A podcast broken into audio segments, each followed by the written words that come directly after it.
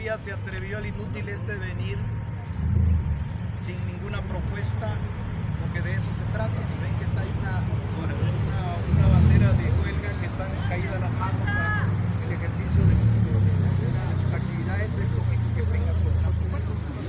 Miren, les voy a platicar el como es. Nosotros emplazamos a huelga, perdón, iniciamos la solicitud del procedimiento a huelga ante el juez, el, inútil ese que no, ignorante, juez especializado laboral. Es Raúl Ventura y Varias, esposo de María Sandra Villalobos Ventura, quien se ostentó como secretaria general del Sindicato de Trabajadores al Servicio del Comité de Agua Potable y Alcantarillado de Tapachula. Ambos, junto a un grupo de trabajadores, tomaron las oficinas centrales, planta potabilizadora, sucursales y pozos del comité. Y nos levantamos de la mesa por no, por no tener la voluntad de, de, poder arreglar esta en la vía conciliatoria. Y ya está ahí. Mm, Se levantó la, la mesa de trabajo que pretendíamos. Sin embargo, la ley contradice los dichos de los mencionados líderes. El juzgado especializado en materia laboral Región 2, con residencia en Tapachula, Chiapas, no dio trámite al emplazamiento de huelga que solicitaron.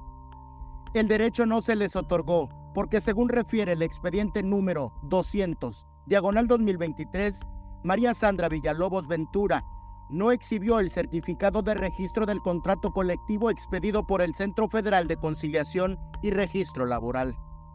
Es decir, la presunta lideresa no fue reconocida ante la ley, por lo que el juicio de amparo 768 diagonal 2023 que promovió ante el juzgado cuarto de distrito en el estado de Chiapas tampoco procedió.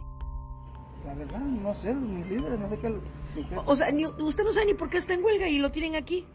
No, se supone que por algo que, que necesitamos y que el pueblo necesita.